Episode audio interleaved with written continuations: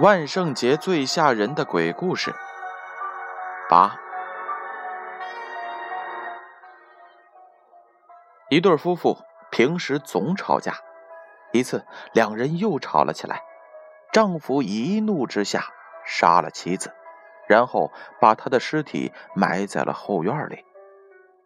过了几天，男的觉得很奇怪。